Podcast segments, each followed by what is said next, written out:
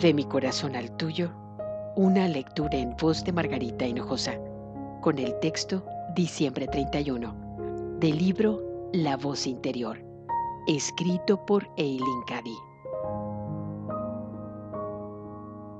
Una vez que hayas dado un paso adelante en la fe, nunca vuelvas la vista atrás, ni lamentes lo que has abandonado. Tan solo espera el futuro más maravilloso y contémplalo mientras llega. Deja atrás todo lo viejo. Ya acabó.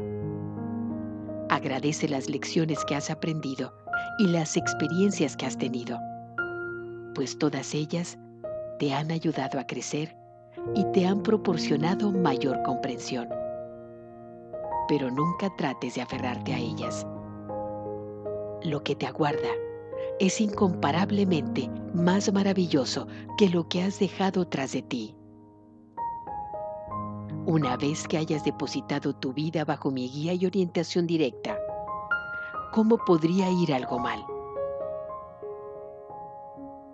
Si das un paso adelante y comienzas a preguntarte si has obrado bien y consientes que te entren dudas y temores, se empezará a agolpar todo en tu interior y comenzarás a sentirte abrumada ante el peso de tu decisión.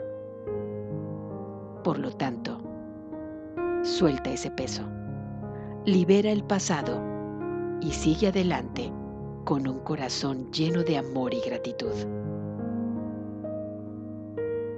De mi corazón al tuyo, una lectura en voz de Margarita Hinojosa.